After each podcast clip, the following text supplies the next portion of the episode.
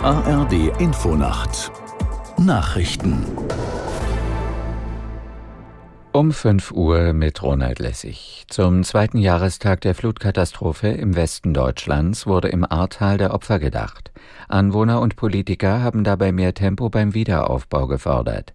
Die Landrätin des Kreises Ahrweiler Weigand kritisierte in den ARD-Tagesthemen zu komplizierte Verfahren. Dieser Aufbaufonds muss unseres Erachtens nach weiterreichend ausgelegt werden, damit wir einen nachhaltigen Aufbau daraus finanzieren können. Der wird gar nicht teurer sein, aber der wird sinnvoller sein. Ein einfaches Beispiel ist das Thema Barrierefreiheit. Wenn ein öffentliches Gebäude vorher nicht barrierefrei war, dann reden wir teilweise vielleicht über eine Rollstuhlrampe oder über einen Aufzug.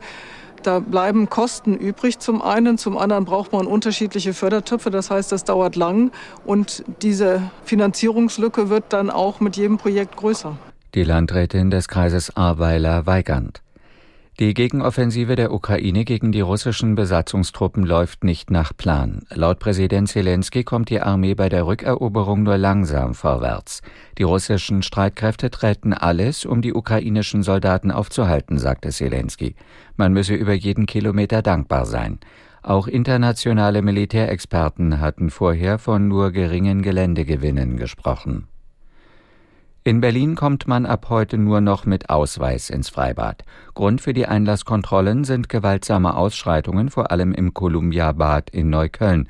Neben dem Perso kann auch ein Führerschein oder Schülerausweis vorgezeigt werden. Außerdem soll es früher Einlassstopps und mehr Sicherheitspersonal geben. Der Senat will an vier Bädern mobile Polizeiwachen aufstellen. In den USA ist ein mutmaßlicher Serienmörder festgenommen und angeklagt worden.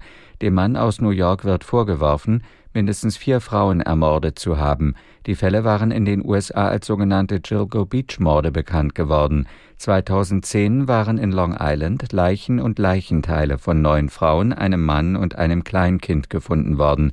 Die Ermittler prüfen deswegen, ob der verdächtige 59 Jahre alte Architekt aus Manhattan für weitere Morde verantwortlich ist.